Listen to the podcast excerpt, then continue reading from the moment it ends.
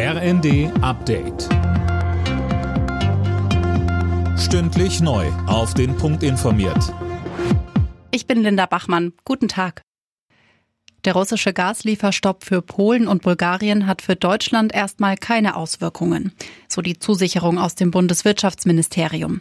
Noch hätte ein Gaslieferstopp massive Konsequenzen für die deutsche Wirtschaft. Beim Öl sieht es dagegen bereits besser aus.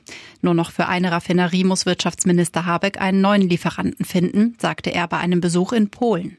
Das äh, Problem, das noch vor einigen Wochen für Deutschland sehr groß erschien, ist deutlich kleiner geworden, so dass Deutschland eine Unabhängigkeit von russischen Ölimporten sehr, sehr nahe gekommen ist. Der Bundeswehrverband fordert einen Kompromiss im Bundestag zu den geplanten 100 Milliarden Euro für die Bundeswehr. Man kann sich nicht leisten, dass man dieses Sondervermögen fallen lässt, so Verbandschef Wüstner im ersten. Das Bundeskabinett befasst sich heute mit dem geplanten Ergänzungshaushalt von Finanzminister Lindner. Der soll auf den Weg gebracht werden, um die Auswirkungen des Ukraine-Kriegs abzufedern.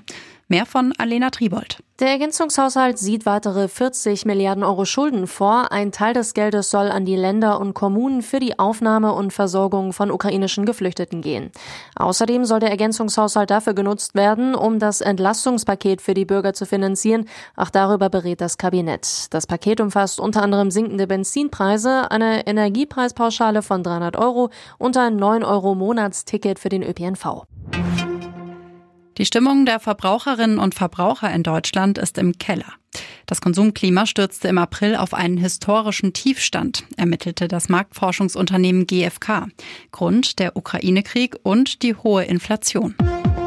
Alle Nachrichten auf rnd.de